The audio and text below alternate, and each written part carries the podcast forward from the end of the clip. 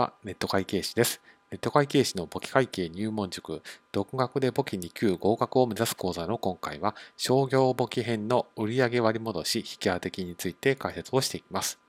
まず、売上割戻しって何なのかですけれども、ま一定数量とか一定金額以上購入してくれた会社に対し、代金の一部減額とか、代金を払ったりとか、リベートって言われるんですけれども、そういったことをすることを割戻しというふうに言います。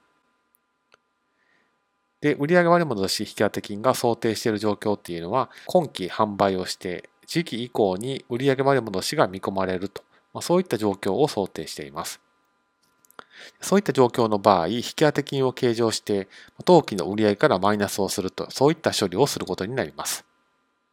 ですから、仕分けで言うとこんな感じになりまして、引当金の勘定が右側貸方に、費用の勘定が左側借方に出てきます。で、この金額を当期の売上高からマイナスをすると。損益計算書上、当期の売上高からマイナスをする形で表示をするということになります。前期に売上た金額のうち、当期に実際に売上割戻しが発生したときは、こういうふうにして、引当金を取り崩して、売掛金と相殺をすると。こういった会計処理をします。